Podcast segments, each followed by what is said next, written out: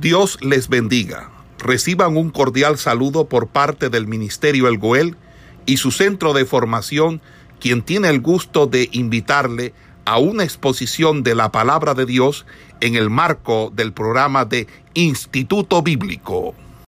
Las plagas, de las plagas que fueron enviadas a los egipcios eh, como una forma de juicio, forma eh, para juzgar a ese pueblo por haber eh, abusado de la condición de ellos y lo que Dios estaba buscando era la liberación de su pueblo. Entonces, eh, habíamos de varias de ellas, varias de estas plagas, había dejado como tarea las tres últimas plagas, tres últimas plagas, eh, para que usted tuviera participación con respecto a esto. Eh, las plagas langostas. Dice la Biblia que las langostas fueron hasta esa región por un bien que las condujo un viento que provenía de oriental las llevó hasta ese lugar. estas langostas consumieron prácticamente eh, la mayoría de la vegetación que había sobrevivido de la tormenta donde eh, habíamos explicado la lluvia de esos granizos fue como una tormenta que arrasó bien mucha parte de la naturaleza. Esta plaga de las langostas que nos habla el capítulo 10 del libro de Éxodo, queda registrado de que puede ubicar allí, puede ir al capítulo 10, de esta plaga eh, fue una plaga devoradora. Esta plaga, plaga completamente consumió el resto de esa vegetación que había sobrevivido de la tormenta de granizo. Eh, los dioses que, que fueron en, esta, en este momento fueron eh, objeto a derribar esas deidades eran los, los, los dioses Isis, perdón, y los diez y, y el dios será. Estos dos dioses eran característicos de esta región eh, porque supuestamente la protección, la protección del pueblo de Egipto estaba bajo la cobertura de estos dioses. Estos dioses supuestamente, eso se dice entre comillas, pues protegían a Egipto de las langostas, protegían a Egipto. Pero vemos aquí, vemos aquí, la Biblia nos habla de esta, de esta, eh, esta prueba, esta señal Dice que Jehová dijo a Moisés, entra a la presencia de Faraón, porque yo he endurecido su corazón y el corazón de su siervo para mostrar entre ellos estas mis señales. Que cuentes a tus hijos y a tus nietos las cosas que yo hice en Egipto y mis señales que hice entre ellos para que sepáis que yo soy Jehová. Entonces vinieron Moisés a a Faraón y le dijeron, Jehová el Dios de los hebreos, dicho así, ¿hasta cuándo no querrás humillarte delante de mí? Deja ir a mi pueblo para que sirva. Usted se da cuenta en este, en este episodio, la forma como ellos le hablan a Faraón nos demuestra que Faraón había eh, estado en un, en un de dureza porque había retenido la salida del pueblo de Israel hacia el desierto. Y por eso de esta forma, mire cómo ellos le hasta cuándo no querrás humillarte. Dios va pidiendo, mire, ya, ya están, eh, son estas las últimas plagas que, que fueron enviadas y hasta este momento Faraón no cedía, Faraón no daba su brazo a, torcer.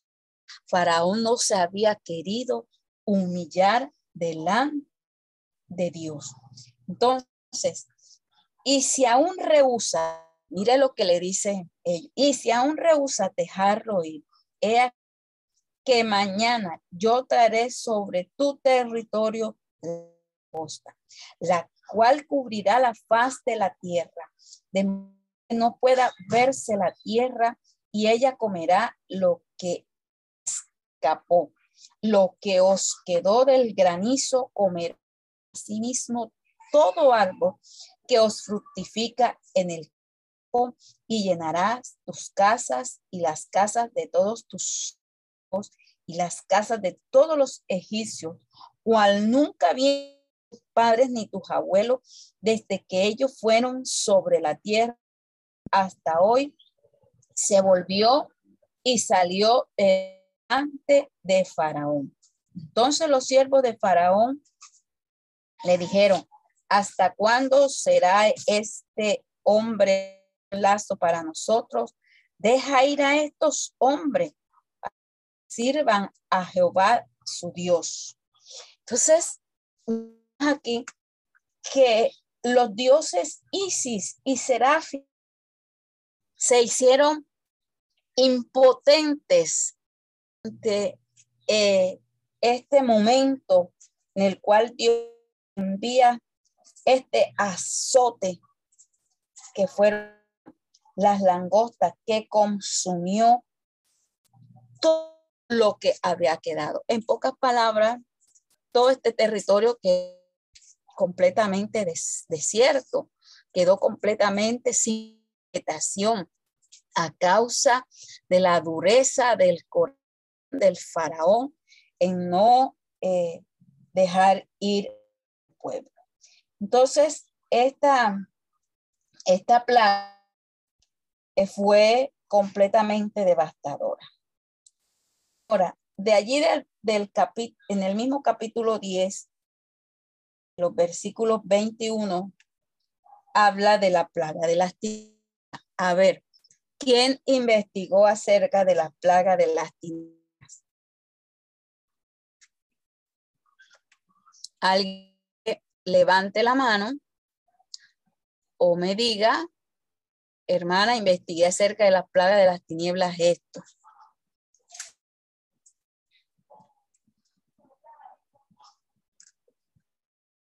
Nadie dice yo. Amén, hermana. Bueno, sí. Bueno, que lo que yo investigué sobre la, la plaga de las tinieblas es que, bueno, lo voy a resumir. Ajá.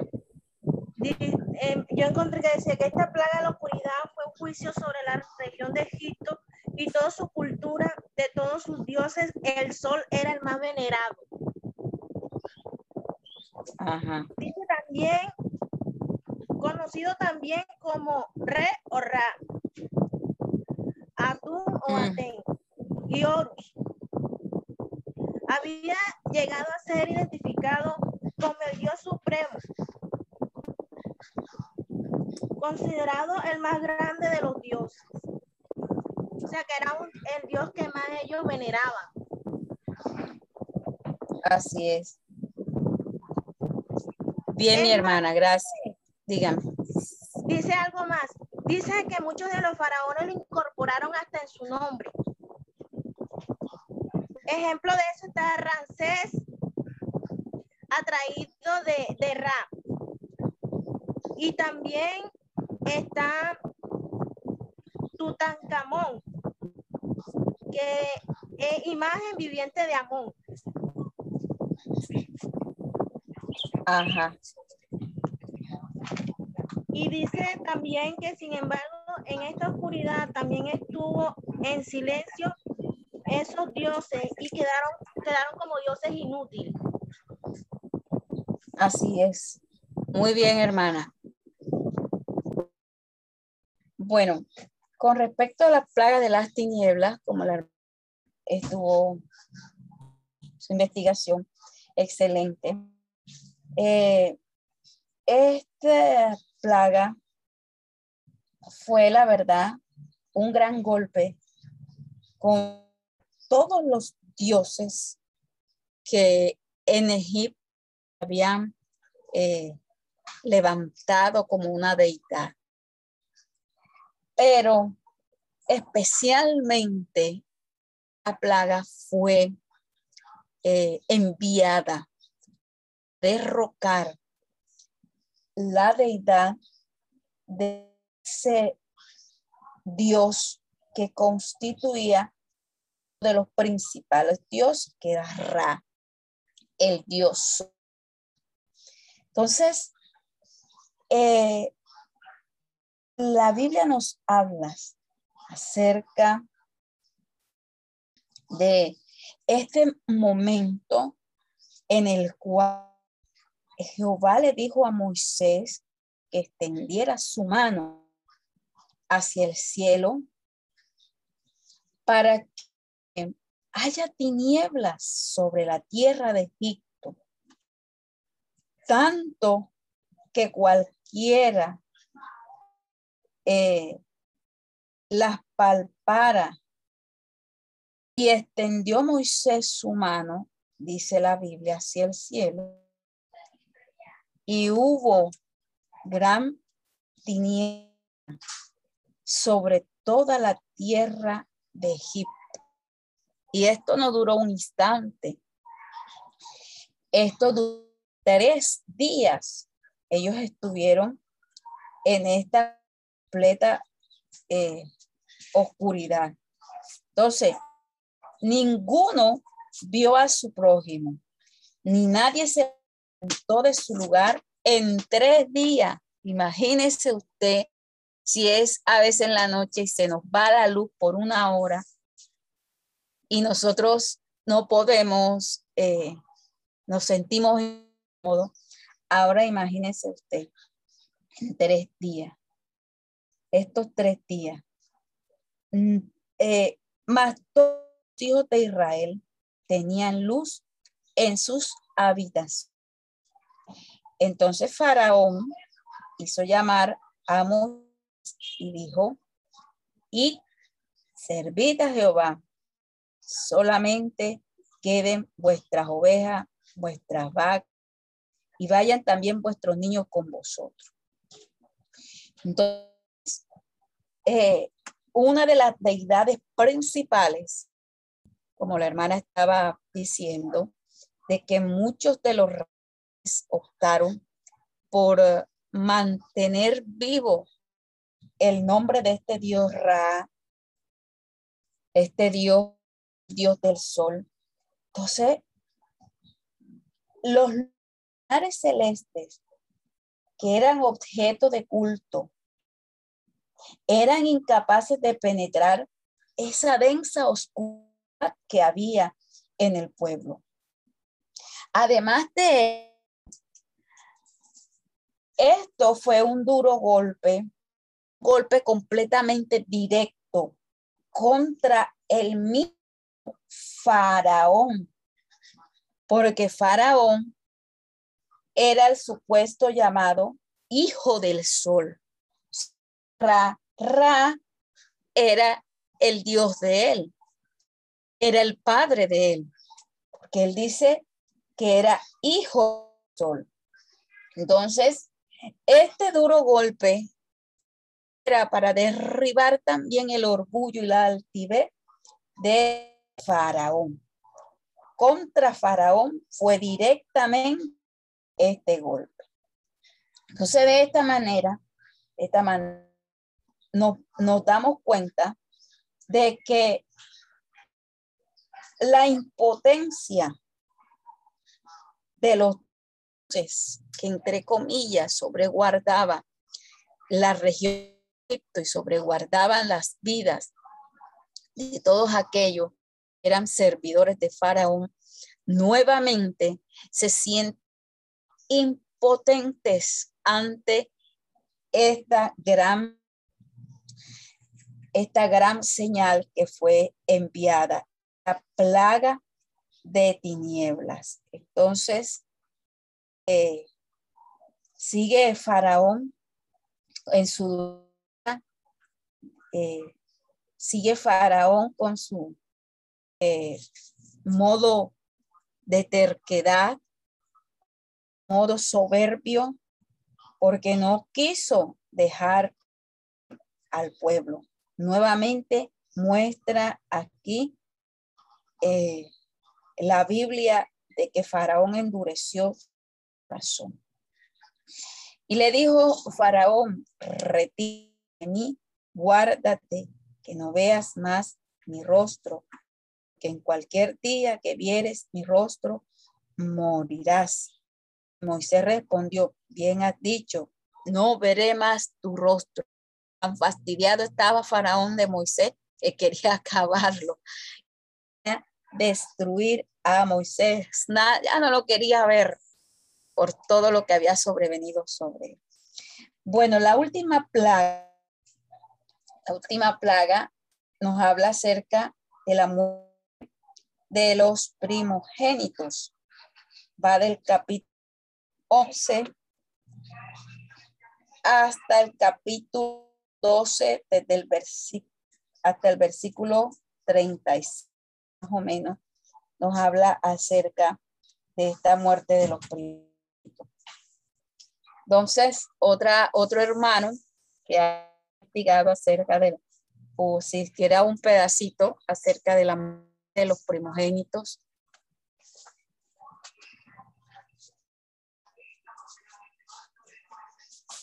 ¿Quién dice yo? Amén. Amén.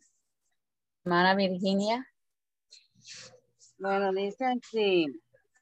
Esta acabó con todos los primogénitos. Esta plaga estuvo dirigida hacia tres deidades más importantes de la mitología egipcia. Ya que el principal era maternidad, velar por los enfermos. Osiris, Dios de la muerte y protector de los fallecidos, y Orish, el primogénito de Osiris, quien es representado por un niño. Ajá. Hasta ahí averigué. Bueno, listo, hermano. Muchas gracias. Bueno, vamos a mirar algo respecto a, a la muerte de los primogénitos. El capítulo 11 nos dice que Jehová le dijo a ustedes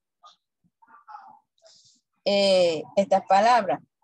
Una plaga traeré aún sobre Faraón. Mira, aquí directamente está hablando también eh, de que esta, esta, esta plaga, todas fueron dirigidas contra el pueblo egipto, algunas enfocadas, esta aquí está hablando directo, era para Faraón. Eh,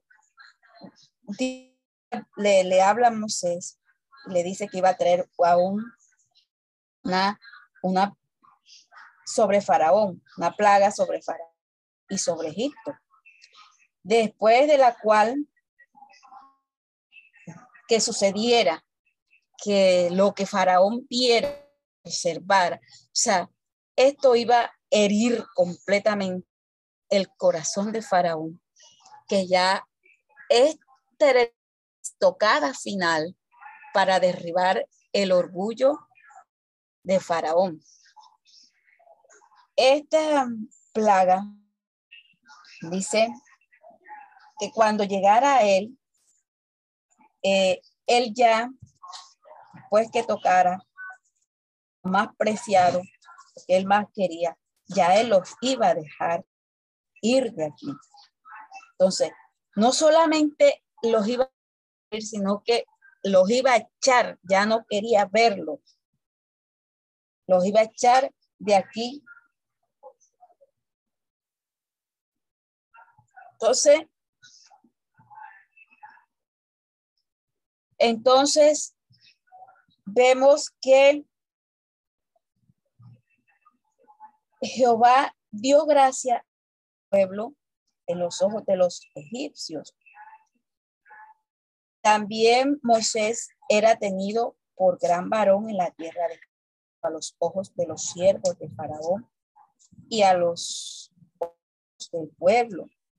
Entonces Jehová ha dicho, si a la medianoche yo saldré de Egipto y morirá todo primogénito en Egipto, desde el primogénito de Faraón, nos iba a salvar aquí, el hijo de Faraón, que se su trono hasta el primogénito de la sierva que está tras el molino, todo primogénito de las bestias, y habrá gran clamor toda la tierra de Egipto, lo cual nunca hubo ni más habrá. Pero contra todos los Israel, desde el hombre hasta la bestia, ni un perro moverá lengua, para que sepáis que Jehová hace diferencia entre los egipcios y los israelíes. Y descenderá a mí todos estos tus siervos, e inclinados delante de mí dirán, vete tú y el pueblo que está debajo de ti. Después de esto yo salí y salió muy enojado de la presencia de Faraón. Jehová Moisés, Faraón no os oirá para que mis maravillas se multipliquen en la tierra de Egipto. Entonces, vemos aquí parte de los primogénitos, eh, había oprimido al primogénito de Jehová ahora ellos mismos sufrían la pérdida de sus, primogénitos. Entonces, haciendo eh, eh, un estudio con respecto a todas estas, estas plagas, Dios aquí con esta plaga derriba completamente eh, esa deidad principal, que era Faraón, la verdad. Este, esta plaga tocó. Se calcula que el periodo de las plagas duró un poco menos de un año. Las tres plagas, que fueron la, la plaga de sangre, piojos, estas plagas cayeron sobre como en la tierra egipcia. Dios quiso enseñar a pueblos quién era Jehová. Pero las siete siguientes azotes fueron enviados o castigaron solamente a los egipcios para que supieran que Dios que cuidaba a Israel era también el soberano de Egipto y más fuerte que sus deidades que ellos habían construido. Las plagas fueron progresivas, más severas, por poco destruyeron toda esta. Las primeras nueve plagas pueden dividirse en tres grupos de tres plagas. El primer grupo, el primer grupo, el agua convertida en sal, las ranas y los piojos, estas tres plagas, la sal, la rana y los piojos, produjeron ácido y repugnancia los egipcios.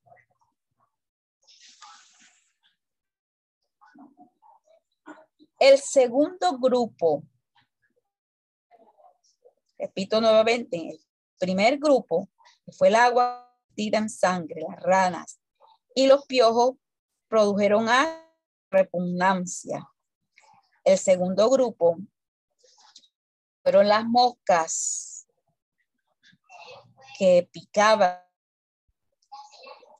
la peste sobre el ganado y las úlceras sobre los egipcios se caracterizaban por ser muy dolorosas. Esto trajo mucho dolor. Y el último grupo, que fueron las, las plagas del granizo, la costa y las tinieblas, fueron dirigidas contra la naturaleza. Las langostas, el granizo y las tinieblas fueron dirigidas contra la naturaleza.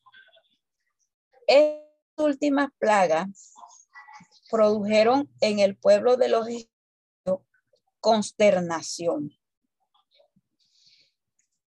Y la última plaga, que fue plaga de los, eh, la muerte de los primogénitos, fue el golpe completamente aplastante.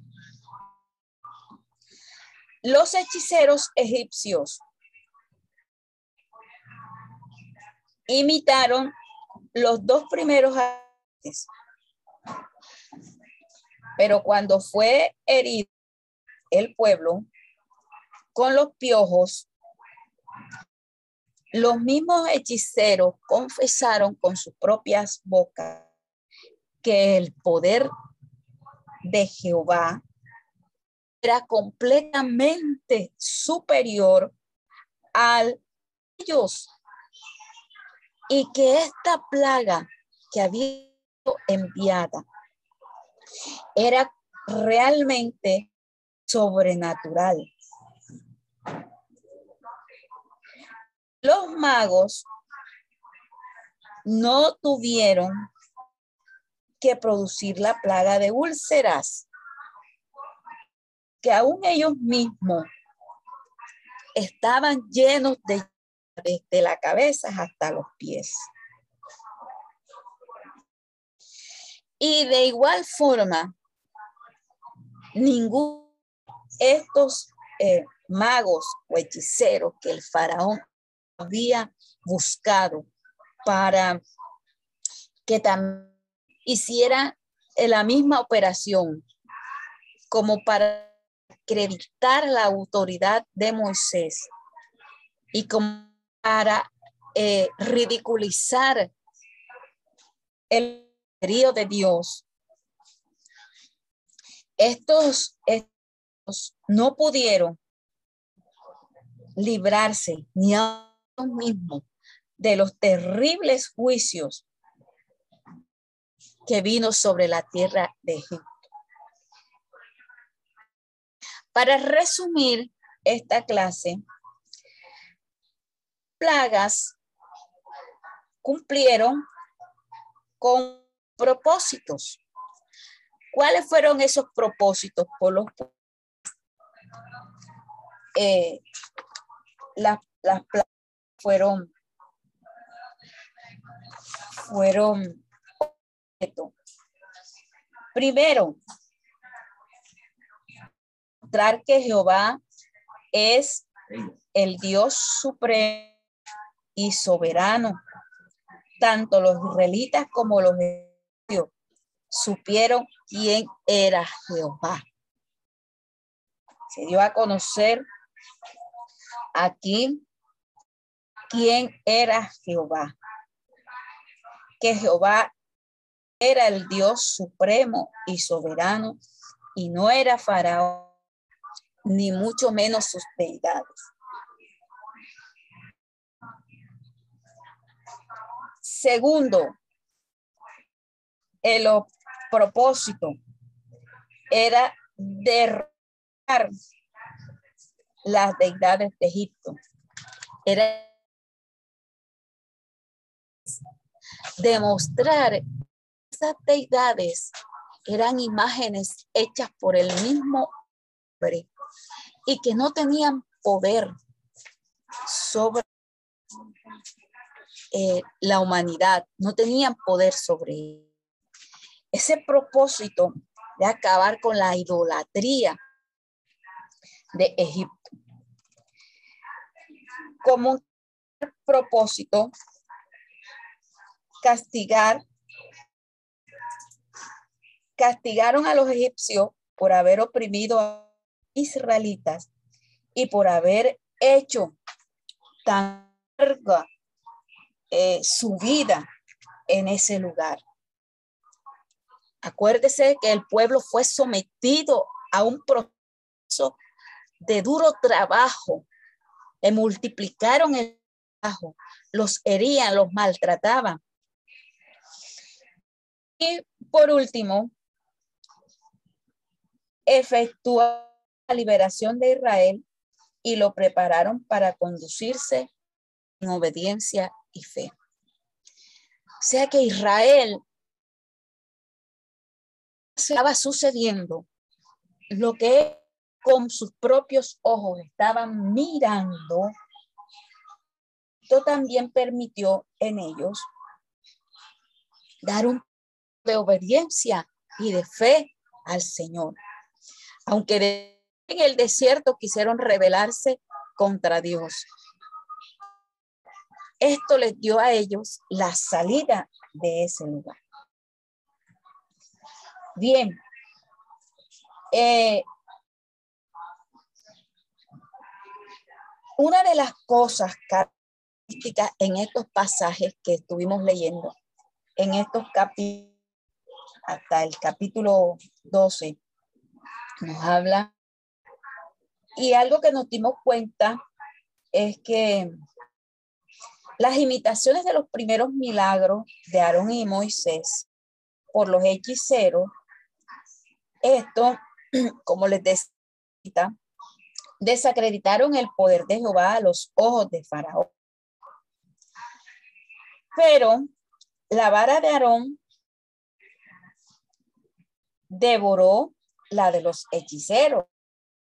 Y eso fue un indicio de una victoria estaba dando. Entonces, eh, nosotros nos damos cuenta de en muchos, en muchos momentos eh, las fuerzas contrarias, fuerzas contrarias de las, las oposiciones que se quieren levantar en contra de los propósitos de los propósitos divinos de Dios. Pero cuando está en el asunto, cuando Dios tiene la mirada, el propósito sobre alguien, Dios lo cumple. Dios cumple sus promesas. Y algo que, nos damos cuenta es la actitud de Faraón. La actitud de, de este varón frente a la situación, frente a momento en que se están efectuando todos, todos estos. Eh. Entonces, vemos ese proceso Vemos cómo Dios ejecuta el poder y le a ellos que usaran esa vara y la vara de Aarón o a la de los hechiceros. Y eso nos muestra el indicio de la victoria final. Entonces, el eh, usa este, este hecho para mostrar el florecimiento de un poder oculto postreros, en los postreros días.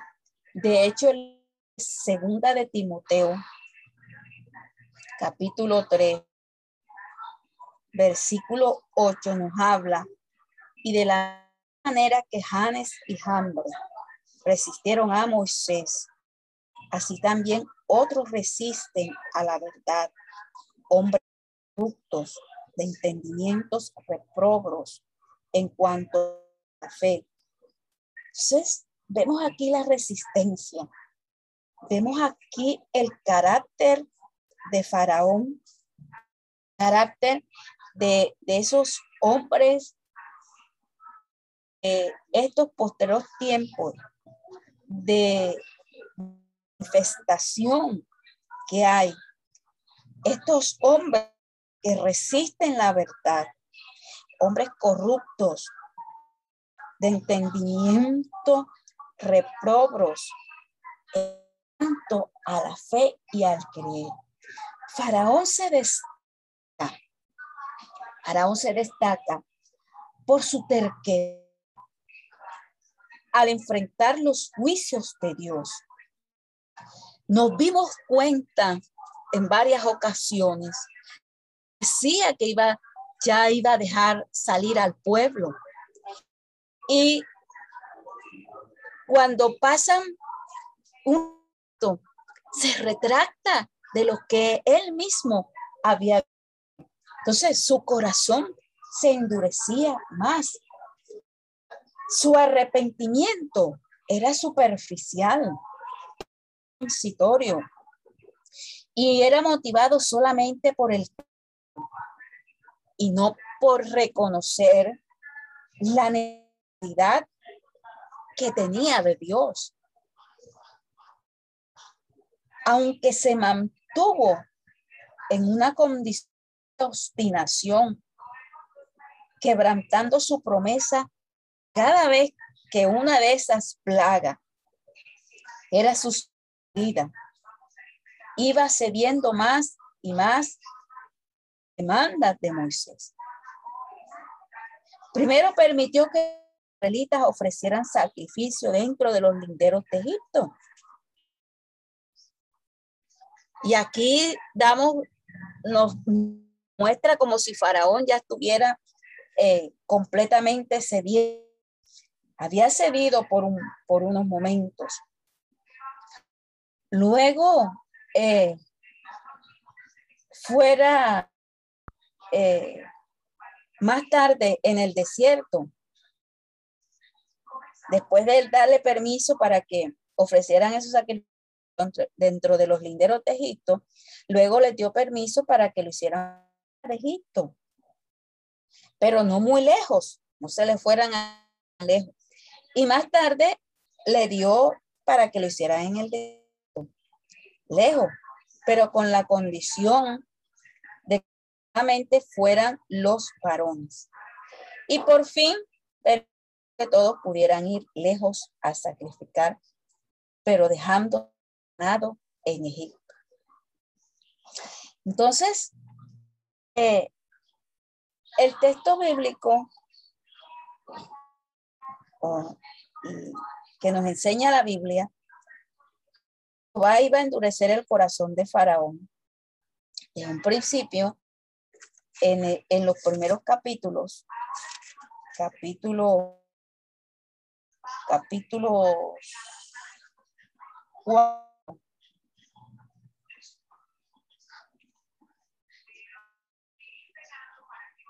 capítulo 4, versículo 21, y dijo Jehová a Moisés, cuando hayas vuelto a Egipto, mira que hagas delante de todas las maravillas que te he puesto en tu mano. Yo endureceré su corazón de modo que no hará ir al pueblo. Este texto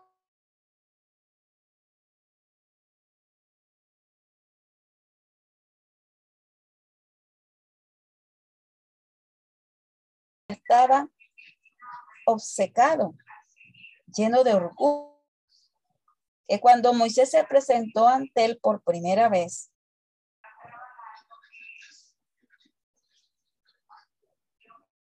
eh, nos demuestra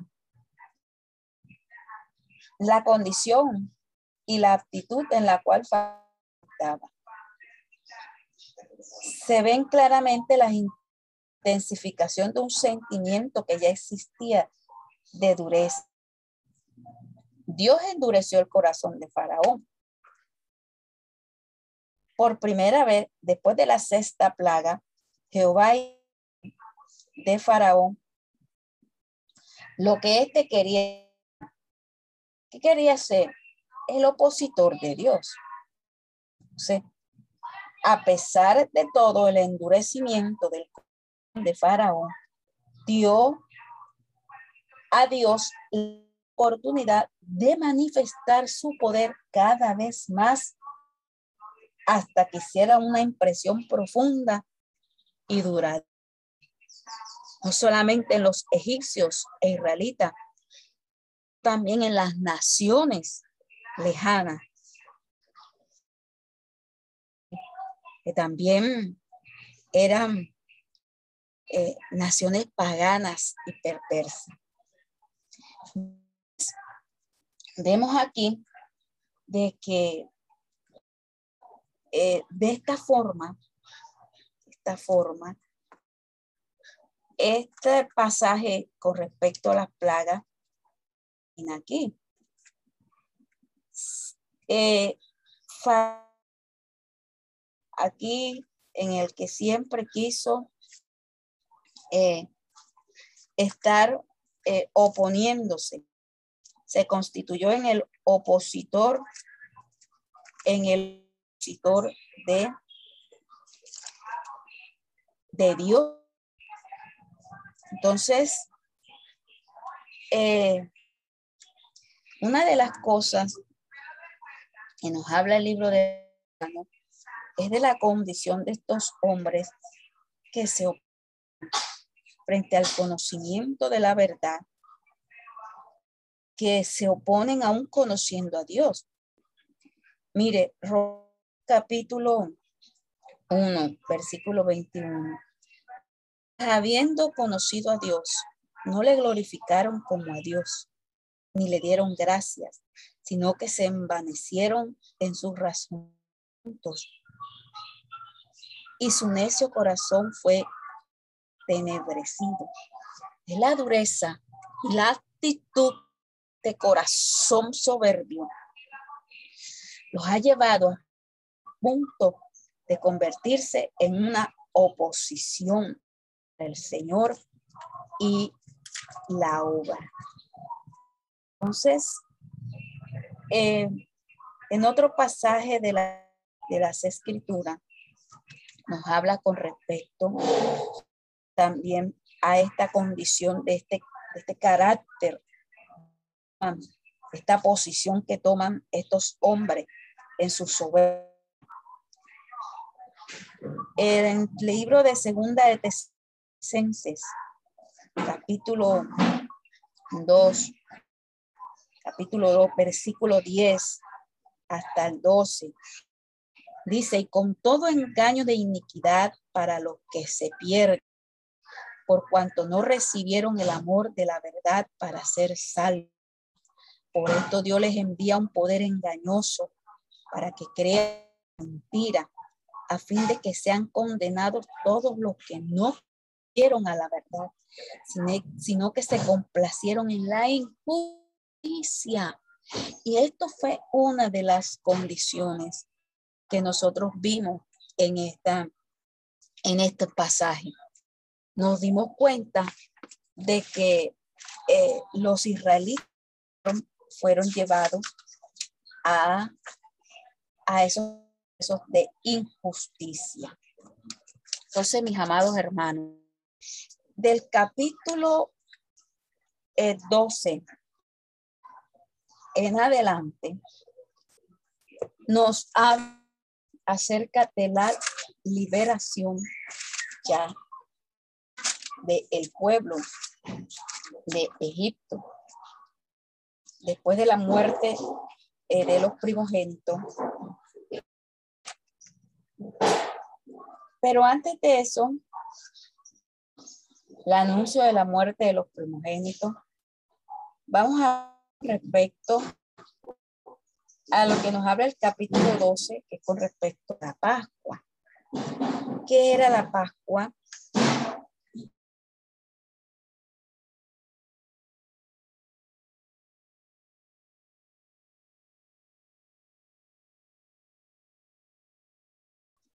El último juicio sobre Egipto y la provisión del sacrificio pascual, todo esto eh, hicieron posible la liberación de la virtud y su peregrinación hacia la tierra.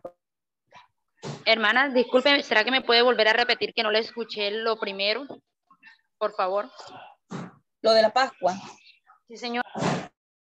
Sí, bueno, eh, a partir del capítulo 12, capítulo 12, por eso no, me extendí mucho con respecto a, lo de la muerte de los primogénitos, porque lo vamos a desarrollar un poco en el capítulo 12.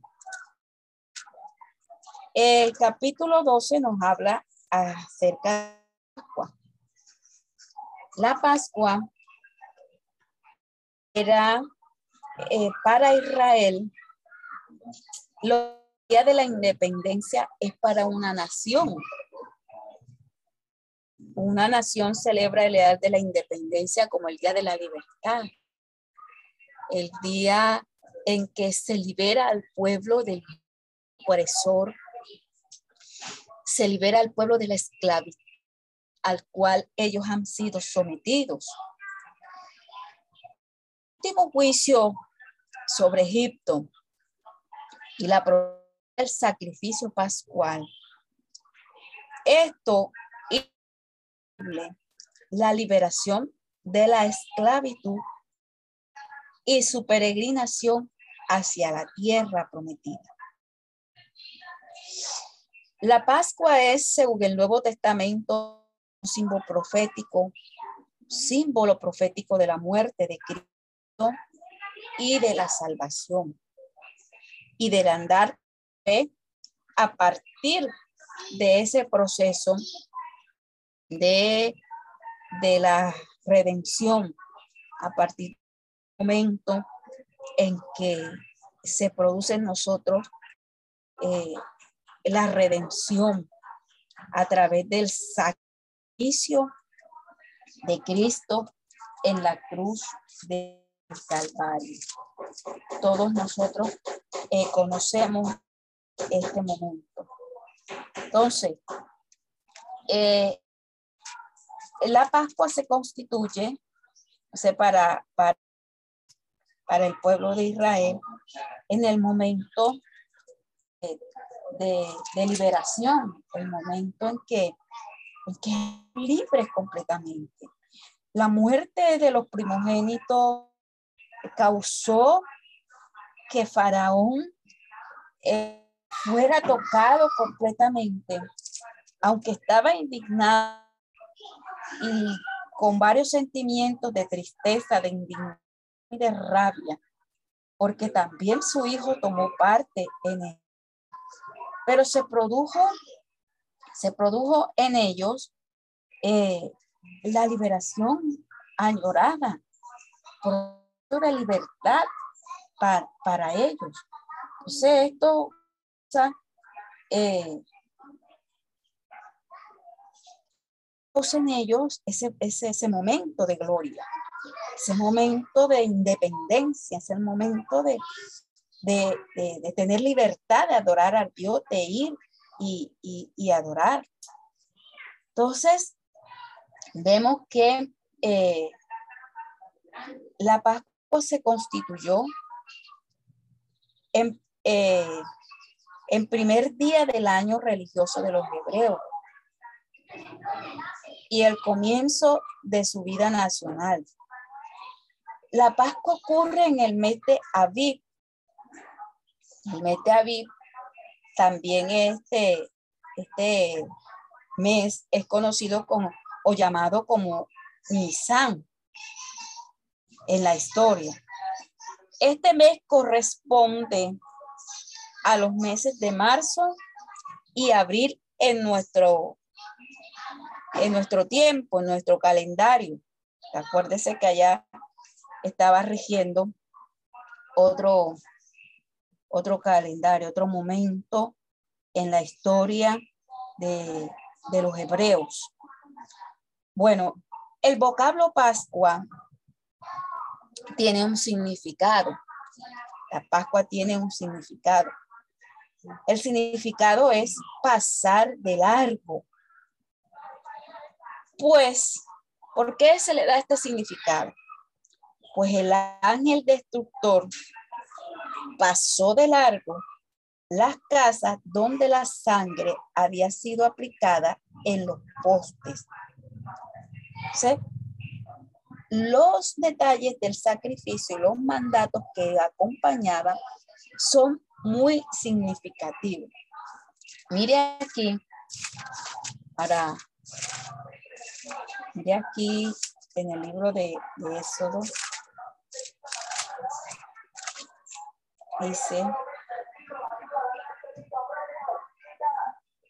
dice, habló Jehová a Moisés y Aarón en la tierra de Egipto diciendo. Pero antes de eso, antes de eso, del capítulo 11, cuando la muerte de los primogénitos, dice que Jehová dijo a Moisés que iba a traer una plaga. La plaga era la muerte de los primogénitos. Jehová dijo, Jehová ha dicho así, a la medianoche yo saldré por en medio de Egipto y morirá todo primogénito en tierra de Egipto, desde el primogénito de Faraón que se sienta en su trono hasta el primogénito de la sierva que está tras el molino y todo primogénito de las pies. Y habrá gran clamor por toda la tierra de Egipto, cual no hubo, jamás habrá. Pero contra todos los hijos desde el hombre hasta la bestia, ni un perro moverá su lengua para que sepáis que Jehová hace diferencia entre los egipcios y israelitas. Y descenderán a mí todos estos tus siervos, e inclinados, e inclinados delante de mí dirán, tú y todo el pueblo que está debajo de ti, desde esto saldré. Y salió muy enojado de la presencia de Faraón. Dijo a Moisés, Faraón no oirá para maravillas se multipliquen en la tierra de Moisés y Aarón hicieron estos prodigios delante de Faraón, pues había endurecido el corazón de Faraón y no envió a los hijos de Israel.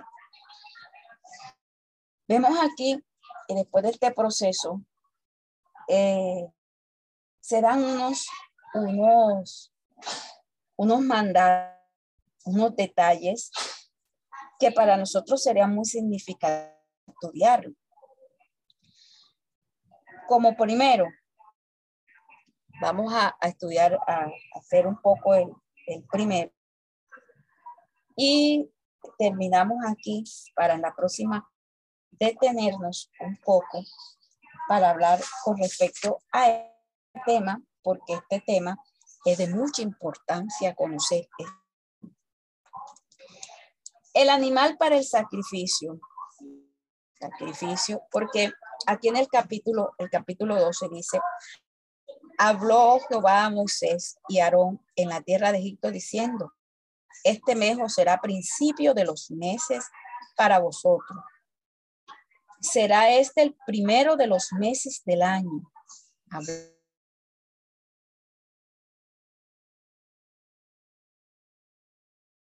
Tómese cada uno un cordero según las de los padres, un cordero por familia. Mas si la familia fuera tan pequeña que no baste para comer el cordero, él y su vecino inmediato a su casa tomarán uno según el número de las personas conforme al comer de cada uno, conforme al comer de cada hombre, haréis la cuenta sobre el cordero. ¿Cuáles eran las descripciones que le da con respecto al cordero? Que el animal será sin defecto, macho de un año. Lo tomaréis de las ovejas o de las cabras y lo guardaréis hasta el día 14 de este mes y lo inmolará toda la congregación del pueblo de Israel entre las dos tardes. Miren, el animal para el sacrificio debía tener unas condiciones. ¿Cuál era? Eh, había de ser un cordero macho no podía ser hembra, tenía que ser macho. De un año. Y usted me va a preguntar por qué. Ahorita, ahorita voy a decir por qué, porque esto era una representación de lo que venía adelante con el sacrificio de Cristo. Era un cordero macho de un año. Era un cordero tierno, no ya pasado ni que estuviera su carne vieja. O sea, vieja en el sentido tuviera más años. Es decir, era un carnero plenamente desarrollado y en la plenitud de su Así, Jesús, de esta misma forma,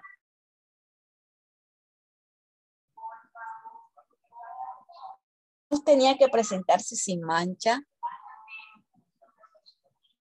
sin defecto. Y de hecho Jesús se presentó sin defecto. Eh, murió cuando Jesús tenía 33 años. Este cordero tenía eh, para asegurarse que fuera así. Los israelitas lo guardaban cuatro días en casa. De igual manera, Jesús, así como estaba viendo Dios en, en dar estas descripciones acerca de la Pascua, del Cordero Pascual, Jesús también de esa misma forma pecable.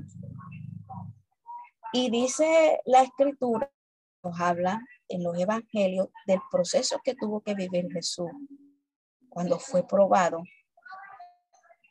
durante esos 40 en el desierto. Entonces, este cordero, este, este cordero para la Pascua tipificaba a Jesús era el tipo de Jesús en este, en, este, en nuestro tiempo. Este cordero fue el que quitó el pecado de nuestra vida. Este cordero fue el que a través de ese sacrificio que él hizo en la cruz del Calvario nos lleva al momento de la salvación. Entonces, culminamos mis amados hermanos, la grabación. Esperamos que este estudio haya sido de bendición para su vida y ministerio. A Dios sea la gloria. Este es el Ministerio El Goel, vidas transformadas para cumplir el propósito de Dios.